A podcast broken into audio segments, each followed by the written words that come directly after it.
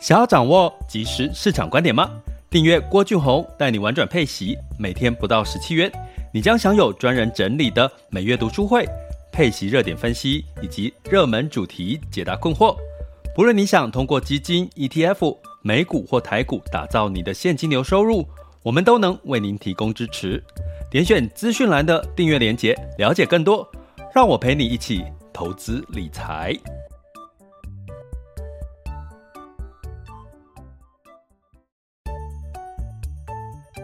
想要掌握即时市场观点吗？订阅郭俊宏带你玩转配息，每天不到十七元，你将享有专人整理的每月读书会、配息热点分析以及热门主题解答困惑。不论你想通过基金、ETF、美股或台股打造你的现金流收入，我们都能为您提供支持。点选资讯栏的订阅链接，了解更多。让我陪你一起投资理财。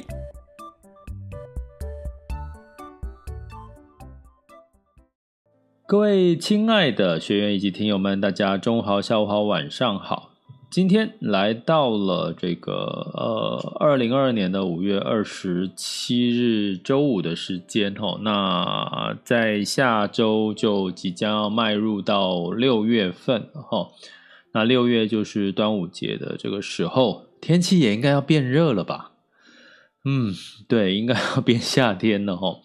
呃，最近下雨下的比较多，大家记得多保保重哦。就是这个呃，这个湿冷的天气，通常也不见得是好受了哈。不过呢，呃，雨过总会天晴，嗯，雨过总会天晴，所以基本上呢，我觉得。等待五月份的等待期，接下来六月份就进入到一些我们可以找到一些主底的一些机会。那在这个学员有学员问到我说，什么是主底？哈，那个主底的主就是那个呃那个建筑的主，底是那个底部的底哈。所以主底的意思是说，我就好像盖房子一样哈。一砖一瓦，嘣嘣嘣，然后把底部慢慢把它铺出来，把它筑底。所以筑底的意思呢，对，其实白话来讲就是，呃，把那个底部已经差不多成型了。也就是说，你要再跌也跌不再到哪里去了，除非再发生什么大的事件，比如说疫情，好，比如说疫情也还好了，现在可能会是这个俄乌战争的新的变化，哈。那呃，至于俄乌战争的变化呢，在市场上面，我刚在今天直播前，我稍微看了一下国外的文献，市场上面的预估，大部分对俄乌战争认为它会延续，哦，就会拖啦，就是拍拍戏拍戏多拖北，是不是这样讲？台语歹戏拖棚哦，就是大概会到二零二三年都还有机会，就是这样拖着拖着哈。那这样的一个拖着拖着的过程当中呢，其实对于整体的市场的变化影响，短期的影响开始稍微变小了。可是呢，我其实也呃稍微想要提醒一下大家，在这个原物料的这个题材哈，那原物料的题材，其实在它的整体的业绩的表现，二零二二年相当的不错哦，跟二零二一年。啊，那原因当然是俄乌战争、跟通膨、跟供应链中断这些问题。不过到二零二三年，它的一样，今年它成长高了点，所以明年它就是它在这个原物料的题材在往下这个掉了哈，而且掉的幅度不小。那相关的数据，其实我特别整理了一集五月份的 EP 零三的单元，我们从这个十三 F 报告。呃，因为十三 F 报告，大家知道这个巴菲特有加持了西方石油哈，这个 OXY 这档这个西方石油的个股哈，那它是在 Q one 加码的。那从业绩题材的表现，的确，呃，石油类股、能源类股在 Q1 的表现哦相对不错。不过呢，呃，就是呼应到我们今天要跟各位讲买卖技巧的时候，其实我都一直在提醒大家。你在看投资标的的未来的潜力的时候，你可能在看二零二二年的下半年之后，你要看二零二三年的预估跟二零甚至二零二四年，但二零二四年的预估不见得你找得到哦。那如果我看到的也都会在这个，也会跟我们的学员做分享。那为什么要特别提原物料？是因为我们的确已经看到新的数据，就是原物料在二零二三年是整体的这个营收对比二零二二年是大幅度的下滑了哈。所以当然最近你会看到原物料的题材还是，比如说油价还在涨哈，原物料还是在涨哈。不过大家也不用特别担心，是因为。嗯，原物料最近涨是因为美元是稍微贬值嘛？美元稍微贬值的话，原物料就比较有一些支撑齁。不过呢，如果明年齁，我们讲说明年原物料可能相对来讲有修正的机会呢，哦，下跌的机会。那当然，对于这个通膨会是一个比更好的状况齁。所以其实有好有坏齁。你从投资的角角度，从通膨的角度，其实原物料的这个题材。呃，我想包含新兴市场哦，跟原物料也跟新兴市场有关系哈。然后下半年的科技股的一些表现的一个可能性哦，明年其实因为今年科技股修正多了，明年科技股反而二零二三年反而会是有一些它的成长的低基期的机会，这些数据都出来了。所以我们在我们的二零二二年的五月份的最后一次的 EP 零三主题课，我们就从十三 F 报告来看这个原物料跟。科技股这两个部分哈，各个主要的机构它的持仓的变化，我们来看端倪哈。所以呢，这堂课也是一个对为六月份的主底哈，主底来做一个事先的预习哈。所以请学员留意我们在周一前、下周一前的上架通知哈。下周一是几号啊？五月三十一嘛。那那个其他，如果你要想要加入这个。呃，我们订阅学员的方案的话，那就麻烦你就可以点选我的 MixerBox 头像赞助方案，以及各个平台的这个订阅连接的内容啊，点下去你就可以看到完整的内容。那也欢迎大家加入我们的这个陪伴式的学习的一个行列哈。那呃，今今天一样还是要欢迎，就是这个呃，跟我们的这个订阅学员们打个招呼哈，就是你们也是持续的这样。呃，坚持的跟着我们一起，不管是直播啦、Podcast 或者是学习哈，所以呢，呃，其实相信你们的这个进步跟你们的对市场的掌握度，跟下半年的机会的这个掌握，应该会是比别人多更多了哈。所以就是，呃，我想我希望在下半年有，就是六月之后，从主底的这个相关的讯号，我们可以找到一些机会，好吗？所以大家。呃，算是给大家一个信心哦，就在五月这个闷的、更闷的五月，这个闷呢，包含这个疫情，对不对？包含这个呃市场哈，包含就是天气一直在下雨，也很闷，对不对？闷了差不多了啦，五月闷的差不多，接下来六月就进入到这个一个新的契机了哈。所以呢，在这段时间我讲了一些那个相关的一些说明叙述呢。呃，尽可能，虽然尽可能白话，可能有时候因为时间比较短哈，我没有办法讲得非常的这个呃详细哈，所以呢，就有学员来问我说，诶，到底我这个时候五月份，呃，就是我说过要这个如果有获利的话，适度的哈做这个停利或者是波段的操作哈。那呃，他就他就说，那我现在要卖吗？那我现在是亏损的状况，我要卖。所以我觉得我趁今天也是整理了一个在买卖技巧的一个相关的一些重点哦，三个重点哦，来跟大家来做分享。然后，所以希望让大家通就是通常你在问，诶，这个要买还是卖的时候，我觉得你们应该就是没有把。你们的策略搞清楚，因为你的目标跟策略不清楚的话，你你就不知道接下来讲这个市场啊，到底要买还是要卖哈。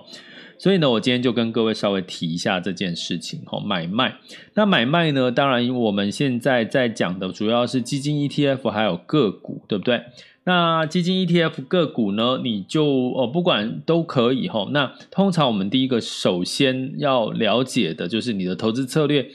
你的目标是什么？目标就是说，哦，两种哦，一个是你要赚的是价差还是配息。如果你要赚的是这个这个买卖的价差，哦，跟这个配息就是稳稳的领配息，那当然你选择的标的就会不一样哦，你选择的这个呃产业类股就会不一样哦。举个例来讲，如果你是为了要配息，哦，那你可能像。呃，最近比如说以特别股哦，特别股的基金或 ETF，啊、最近市场呃特别股有一些反弹了哈，因为。呃，它有又有股又有债的特质哈，所以它最近特别股反而有一些反弹。那反弹了之后，它的这个配息率也来到了，也是有持续有五到六个 percent。所以如果你是想要稳定的配息，其实像这类的资产就很清楚很简单。可是你要赚价差，你要赚价差，所谓的价差就是你要卖掉才有赚到嘛，对不对？好，像我们在上一集有讲到说，诶，你可能去年一整年就把这个美国的成长型的基金或 ETF 都都赚到的都赔进去了，为什么？因为你就没有去做一个呃。这个买跟呃卖，你只有买，你没有卖的一个动作哈。所以呢，如果你你是如果你是赚价差的话，哈，如果你是赚价差的话，你就可能会需要做一些卖好的一个技巧上面的一个一个安排，就是说你买了之后设定停利点啊之类的哈。好，这个是第一个要跟各位，你要先搞懂你到底要赚配息还是价差。那有学员也有问我说，诶，如果我要赚配息，我是不是可以去买公债？哈，那这个公债呢，它可能这个问题就相对复杂多了哈。但是呢，你简单的划分呢，基本上如果你是买这个公债，一般人一般机构哈，或者是保险资金会去买公债，他要的其实是配息，或者第二个主要的。目的是为了避险，就是说市场现在已经没有什么好的风险性资产可以买了，所以干脆就把钱放到公债，相对来讲呢是可以相对比较哦比较安全哦避险的一个作用。所以公债大部分一般投资人哦是拿来做避险哦或者是什么赚价差。一般投资人哦，如果是机构跟这个保险资金，他们是要领配息哈。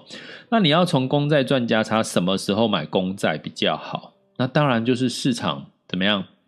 景气哦，景气在衰退的时候买公债最好。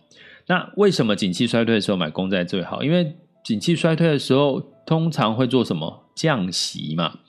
降息，大家回想到疫情刚发生的时候，不是大幅度的降息，那个时候公债就涨了，那一年大概公债也涨了两位数的成长哦，它的价差涨了两位数哈，所以基本上呢，如果你分清楚你到底要赚的是价差还是配息的话，你就可以搞得清楚你现在到底要投资什么。哦，投资债券还是股票还是这个什么产业哈？那你也比较知道说，呃，你你是你知道你要赚价差还是配息？你知道你接下来要选择的标的是哪一类型？哈，这是第一个要跟各位分清楚，要呃要请各位分清楚的哈，买卖的技巧。那第二个呢，在呃你要分类的是什么呢？就是说你到底要买还是要卖呢？你要分清楚，就是说你现在持有的资产是核心资产还是卫星资产。我告诉各位，如果你可以把这一点呢，真的搞搞。就是弄清楚，就很当你要做投资要买的时候或要卖的时候，你就先问自己：哎，我这个标的是核心资产还是卫星资产？好，来啦，如果你投资的是为核心资产，好，不管是股票、ETF 或者是这个呃这个基金啊。我我在我们玩转配息的频道里面，我们讲核心资产叫做配息的标的、配息基金或 ETF。所以今天说你要买一档配息基金，你要买一档这个配息的台股 ETF 哈。那如果你把它当成核心、核心的持股、核心的配置，那你就怎么样？就算市场最近的涨跟跌，只要不是因为你投资的这个市场出了太大的问题。那基本上你就是长期持有，为什么？因为配息的标的已经在帮你做月月停利了嘛，或者是季季停利，就是说你每个月、每一季、每半年、每一年会配股利给你，所以基本上呢，你已经有部分的这个获利了结的一个概念哈，所以基本上你也不用特别去动它，然后去调整它的比例。所谓调整它的比例，比如说美国多一点。去年美股多一点，诶，今年可能欧股多一点，哦，那可能明年呢债券多一点，哈，所以呢就是去调整比例，你不用把它卖掉，你还是一直待在市场，所以你要分清楚是核心的话，你就长期持有。同样的呢，如果你投资的是个股，比如说你买的是 Apple，你跟巴菲特一样买了一个苹果，那它是你的核心持股的话，那苹果不会跌吗？也会啊。对不对？苹果最近也跌啦，可是呢，你把它当成核心资产的话，你就要把它长期持有吼。那所谓的长期持有，就是说核心资产，像苹果吼，很很明显，六月七号是这个苹果的这个。呃，WWDC 哦，是发布它的软件软体的发布会，也就是说是 iOS 十六的一个发布会，可能也会同步发布一些，比如说周边相相关新品的发布。所以呢，六月七号开始，你会留意一件什么事情？很清楚，很简单，就是开始你会听到很多苹果的消息又出来了。通常呢就是这样，我在上一集有跟各位提到哈，就是通常很多企业或者是国家，它要宣导它的政策。他要预告他的产品，他不会等到他发布会真的出来才开始做很多事。就好像我举个例啊，你看最近漫威的行销最厉害的就是漫威吼，漫威呢，呃，他的不，他最近在宣传什么神奇呃，不是什么什么博士啊，完了我怎么忘了惊惊奇博士吗？奇异博哦，奇异博士对？奇异博士第二集，你会发现在他。还没有上映之前，大概有一两个月，你就会开始听到这些里面的演员的一些八卦啦，一些事情哈，或者是呃，我呃，这个叫什么，这个这个这个哈利波特之类的哈，一些相关的续集哈，这怪兽与他的什么？啊，我真的我电影名字都记不太起来，所以你会发现很多你看到一些媒体最近在炒的，诶，你仔细看啊，都是刚好最近有要发布一有一些新的作品要出来。所以，同样的苹果也是同样的道理。它在要发布新的 iOS，你就会发现很多的网红哦，就开始说：“哎，新的 iOS 十六有什么功能？新的 iPhone 十六，呃，iPhone 十四有什么功能？”可是你会发现啊，人家就还没有公布，为什么你就好像讲的，好像你已经知道 iPhone 十四的规格是什么，或者是 iOS 十六是什么？为什么？为什么？我我我只能说。半信半疑，也就是说，它里面有很多小道消息，可能是官方偷偷就释放出来，诶，让你觉得好像似是而非。因为你每一年会觉得，诶，这些网红讲的好像有些是中了，有些好像没有中，哦，你就会开始慢慢觉得网红讲的你可以听一听，哦，所以呢，这就帮助了苹果去做了一些。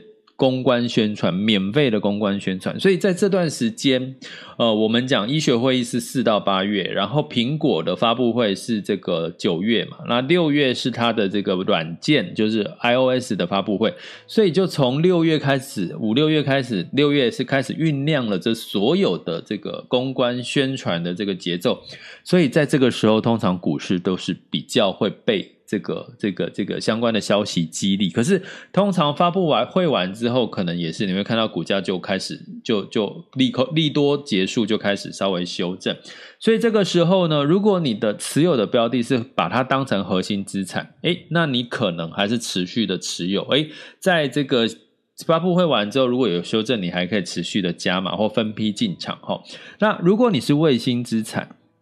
如果你把苹果假设你把苹果当卫星资产的话，那我们就要做一个什么动作？什么叫卫星资产？我就是只赚它的价差。这段时间它有题材，它有资金流入哦，它有相关的一些热点的一些机会，所以呢，我把它当成是一个波段操作。所以当苹果发布会之前。诶，我可能这段时间，因为它有很多的话题，呃，它财报，像我今天有在我们的订阅学员群有发布，你看，它今天的新闻居然在说，苹果去年一整年的获利是最旺的、最多的、最高的。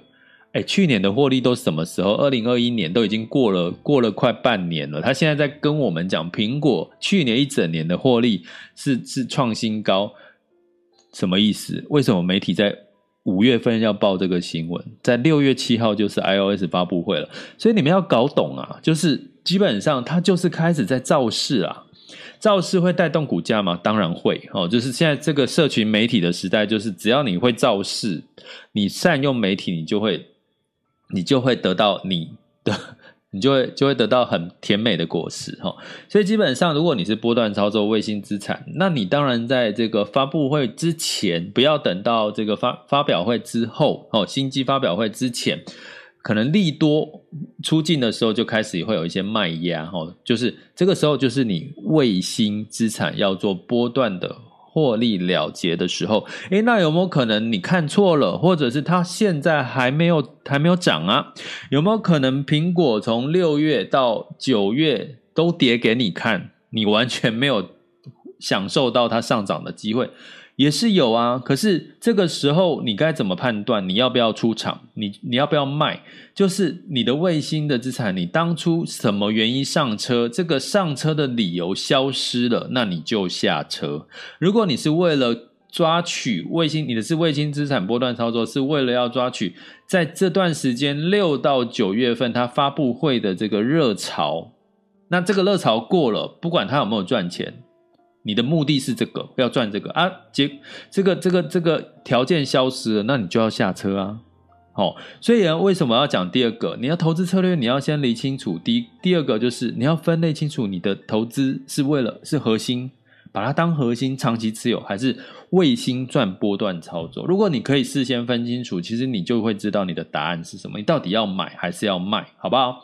那第三个，哦，我要讲的这个，你投资策略就是你到底要分批进场，还是要单笔投资？哈，这个我也在很多常被问到，哈，我到底是分批还是单笔？哈，那我要跟各位讲两个一个方向。第一个，其实你有有时候我觉得这个问题也有点有趣，是如果你是上班族，你每个月就是从你的薪水里面提拨一部分去投资。请问一下，那你不就是每个月定期定额？你没有别的选择嘛？你也没有所谓的单笔这个差别。好，你说如果我单笔是一万块、两万块，这这这个单笔其实，你严格来讲，我我们如果真的要严格认定，我们讲的单笔哈，比较偏向于所谓的十万块以上，会比较是所谓的偏单笔，因为你去想。我可不可以定期定额每个月两万块、三万块、五万块也可以，对不对？所以，我们通常会建议你把它，比如说所谓的单笔，哈，就是你可能是十呃十万块以上，或者是什么，或者是这个呃你的这个呃这个叫什么领年终，或者是在这个月中的时候领一笔奖金，哈，那个你把它当成是单笔，哈。那在这个。相关的单笔投资的门槛也降低了啦，只要一万块到三万块、五万块就可以投资了齁。所以基本上呢，分批还是单笔。如果你是上班族，你就是靠薪水收入定期定额，那你就乖乖的定期定额，好不好？那那你只要只是要选对，说你要月初定期定额还是月底定期定额，这在我们中阶课程里面有标准答案齁。所以基本上，呃，如果你没有。你就只能分批，那也只能分批。那到底分批投资要投资什么呢？因为定期定额，你就是要投资什么波动风险大的资产，就是股票类型哈。所以如果你选的是定期定额，呃，买所谓的配息标的，那你就选，请选股票比例高一点的，比如说。股债比呢，可能是五比五啦，或者是六比四啊，或者是七比三，或者是全部股票，因为你分批已经在分散掉每一个时间不同时间点的风险了。哦，分批就跟定期定额是类似的，那分批只是说它可能不定期不定额这样的概念而已。哈，好，那单笔呢？你要选择单笔，那单笔就要考虑什么？考虑你这个时间点哦。所以单笔的时候，我就会去看什么？看你的这个相关的个股或者是标的的这个所谓的线图哦。几个方向，一个是它的 K 线图，它是有没有曲线趋势向上？它有没有月线支撑？它有没有相关的这个资金的这个筹码面？它是流入还是流出？哦，当你是单笔的时候，你再来考虑这个所谓你在买的时间点、买的时机。或者是卖的时机啊，那就要参考所谓的技术线图，还有相关的趋势线，还有这个筹码面，就是资金的流向哈。所以，如果你把这三件事情都把它厘清了，放在你心心里，你很清楚、很清楚、很清楚，其实答案都很，你就很清楚，就可以自己回答自己的答案了哈。我在讲，先搞懂你的投资策略三个要素，第一个，搞清楚你的目标是什么，你是要赚价差还是要赚配息？哦，你分清楚，你就会知道你投资的标的，你是要短期还是长期来看。哦，那第二个呢？你的分类，哈，是你要把你的所有的资产摊开来看，你要分类是你是核心资产还是卫星资产？卫星资产就是长期持有，我通常是拿来领配息的。那对巴菲特来讲，他的价值投资就是我长期持有这些股票，我中间的波动我都不管它，下跌我不管它，可是它就是一家好公司，我长期持有可能就让我赚了两倍、三倍，甚至更多的这个获利报酬率。哈，这是另外一种的核心资产，或者是你是把它当卫星资产，卫星资产这样波段操作就有买卖点的这个这个需求了哈。这是第二个，第三个你要分清楚是你现在是。策略是分批进场还是单笔？如果你就是只能分批进场，那你就定期定额选择波动风险高的资产哦，因为它已经在帮你做用时间来分散这个你的标的的这个风险哈。那如果你是单笔，诶，你就要靠什么技术线图？靠趋势线，趋势线是向上还是向下？然后看筹码面，看财报了哈，也可以看财报，这个单笔就有意义了。就这些相关的数据就有意义了，所以你就会知道你什么东西你要对应用什么样的技巧去去去做齁。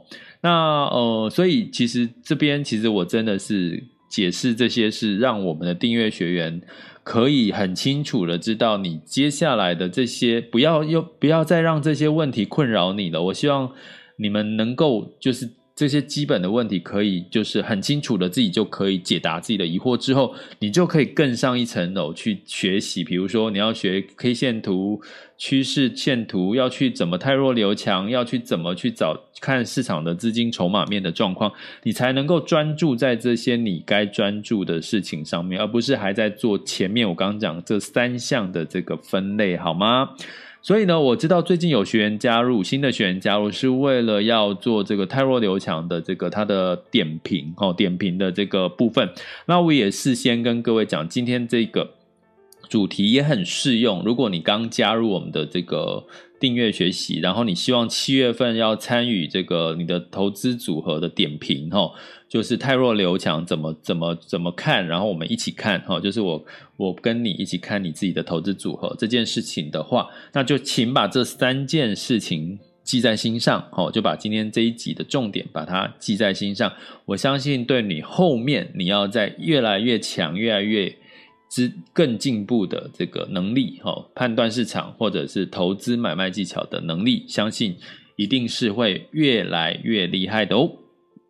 哦，那 就是一样哦。那你如果要呃，就是加入我们订阅行列，你就可以更具体的哈、哦、学习所有的所所有所所所有的技巧哈、哦，都交给你哈、哦。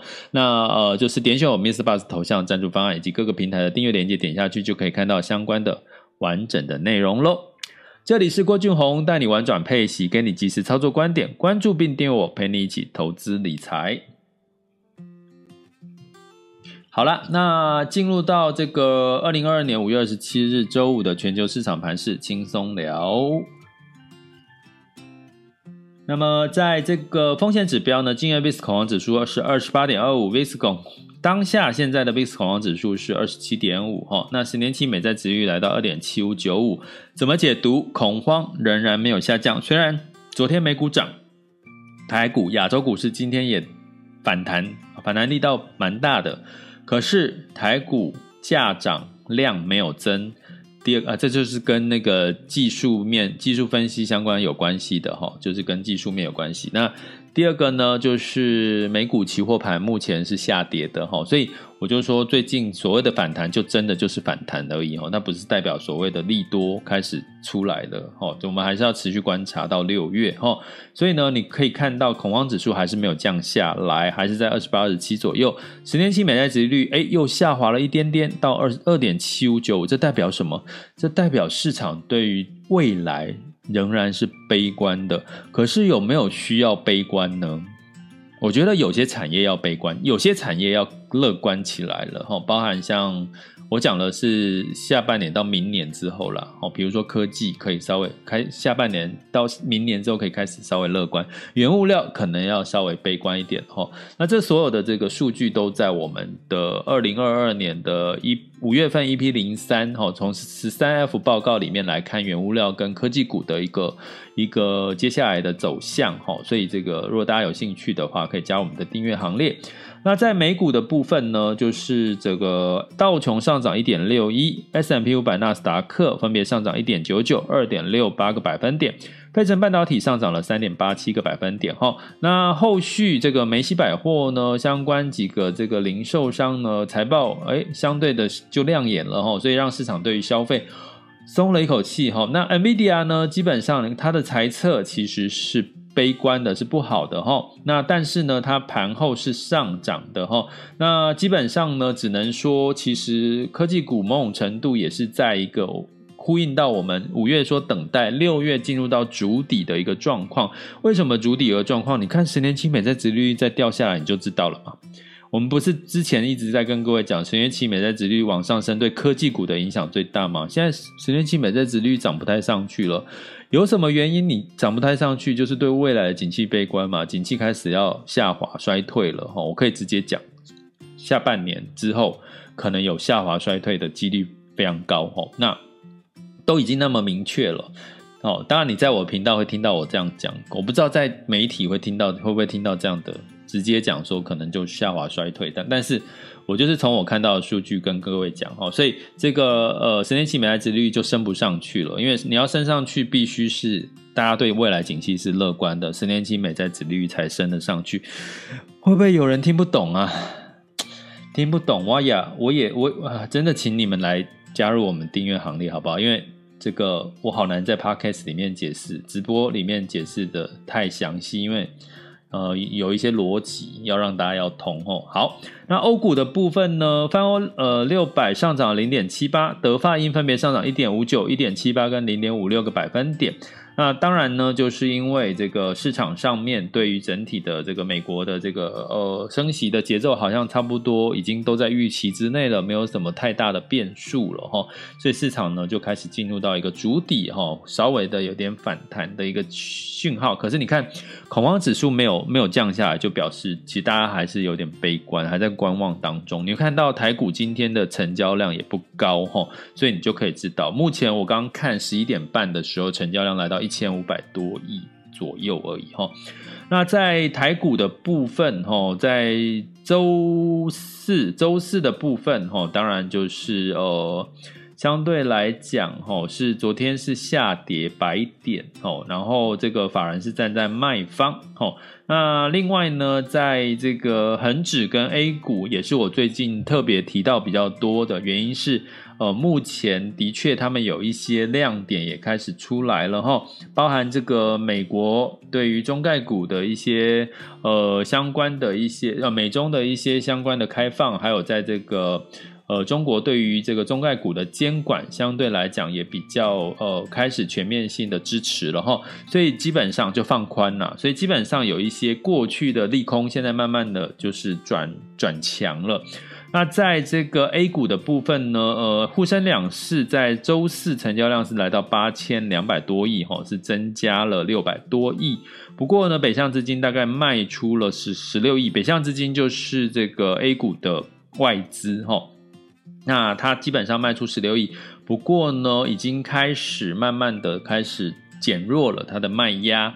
那昨天日经是下跌零点二七，哈，那这个台湾加权指数，哈，跟 A 股，哈，这个上证指数是上涨，哈，上证指数上涨零点五，哈，那其他科技版香港恒生指数是下跌。那我们来看一下最新的这个，呃，十二点三十三分的亚洲的盘势。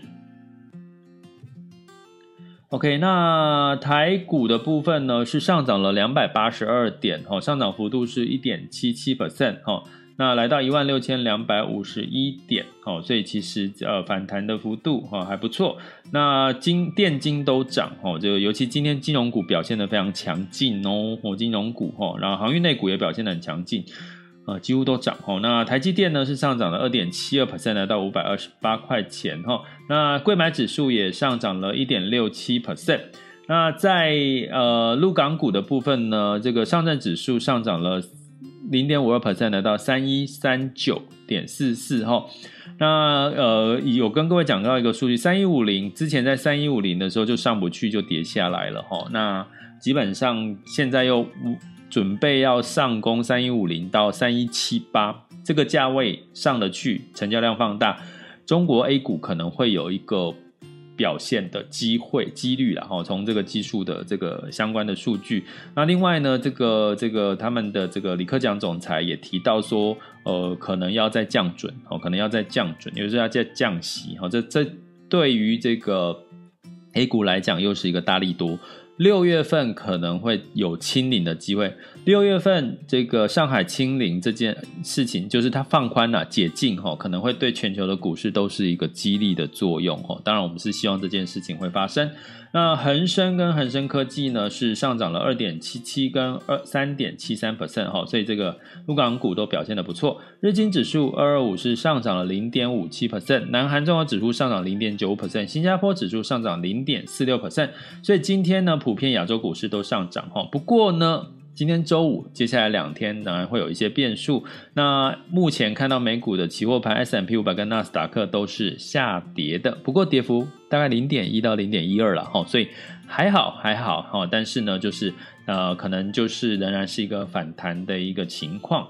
那在能源的部分一样是收涨哦，布兰特原油上涨了三个 percent，得到一百一十七点四。那原因是什么呢？因为这个库存哈，美国的汽油库存是下降的，再加上欧盟呢，大家觉得它到底会不会去禁止俄罗斯进口能源？然后目前好像还没有去。那个明确知道不会禁止，那一旦禁止，当然就会造成油价的上涨，包含加上这个元美元下跌哈，美元最近有一些些的收敛它的涨势，所以呢也会助长原物料跟这个原物料的这个价格哈。那金价哈就是上涨零点一 percent，来到一千八百四十七点六哈。那这个呃这个金价的一个状况。好，那汇市的部分呢？美元指数是来到一百零一点七四二五哈，那相对来讲就是小幅的下跌了哈，那就是其实就是相关的升息的数据也差不多了，然后接下来会不会景气开始走缓哈？这个都是美元上面的一些疑虑。美元台呃，美元兑台币是二十九点四二，美元兑换人民币是六点七四四三，哈，美元还是相对比人民币强一些些，哈，美元升值，哈，那美元兑日元是一百二十七点零五，那日元目前还是维持在一个呃不升息的一个情况，哈，所以日元大概是维持在一百二十七上下，诶，其实好像已经也差不多哦，到了一个一个比较。呃，因为美元升息的状况已经比较明确一点点哈，所以可能日日元最近可能会维持在这个价位哈，所以我们就持续的观察好吗？这里是郭俊宏，带你玩转配息，给你及时操作观点，关注并订阅我，陪你一起投资理财，我们下集见，拜拜。